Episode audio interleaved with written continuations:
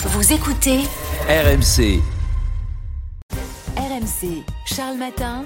le choix d'Anaïs. Le choix d'Anaïs, comme tous les matins, c'est votre rendez-vous juste euh, à 5h10, 5h11 tous les matins avec Anaïs Castagna. Anaïs, nous sommes le 8 mars aujourd'hui.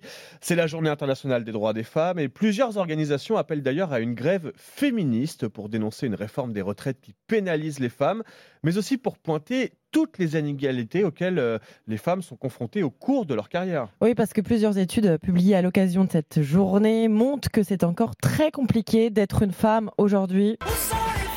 Selon un sondage TF1, une Française sur deux considère qu'être une femme est un frein à leur évolution professionnelle, contre 21% des hommes seulement.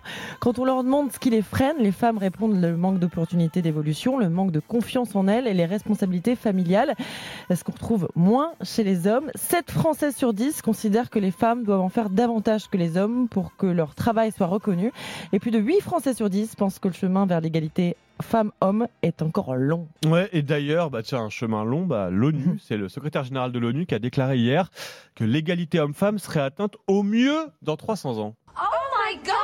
Oui, alors ça, c'est à l'échelle mondiale. Euh, mais moi, j'ai regardé euh, ce qu'il en était dans les pays de l'OCDE parce qu'hier, le cabinet PricewaterhouseCoopers a publié une grande enquête sur le sujet. D'après le cabinet, l'écart de salaire entre les hommes et les femmes était toujours de 14% dans l'OCDE. Il n'a reculé que de 2,5 points depuis 2011. Je suis ravi d'avoir une secrétaire aussi jolie. Pardon, je ne suis pas votre secrétaire. Et l'idée est que nous travaillions ensemble, d'égal à égal. On en reparlera quand il faudra porter quelque chose de lourd.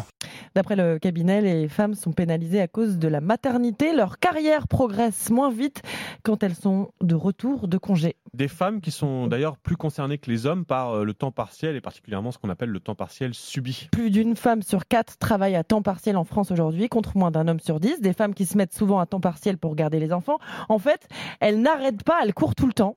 Maman, Ouais, tu connais le jardin d'acclimatation ouais. On pourra y aller un jour? Écoute, on verra.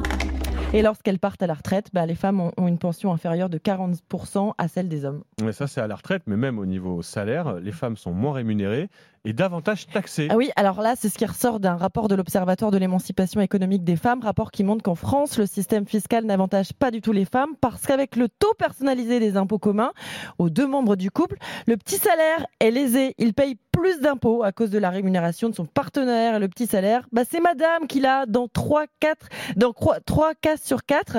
pareil pour les prestations sociales, comme ce sont les revenus communs du couple qui sont pris en compte, bah, certaines femmes se voient refuser des prestations alors qu'elles ont en réalité de toutes petites rémunérations, ce qui maintient une forme de dépendance économique vis-à-vis des hommes. Donc il y a encore beaucoup de boulot, même s'il y a quand même quelques notes positives. La France est en tête d'un classement mondial sur l'égalité homme-femme dans les grandes entreprises. Il y a de plus en plus de femmes qui créent leur entreprise. Plus de 30% des, entrepreneurs sont des femmes aujourd'hui. Il y a presque autant de femmes que d'hommes dans les conseils d'administration des grandes entreprises, mais seuls 2,5% de femmes à la tête de sociétés du CAC 40. Donc j'aimerais bien vous dire qu'elles gouvernent le monde, mais on n'y est pas encore.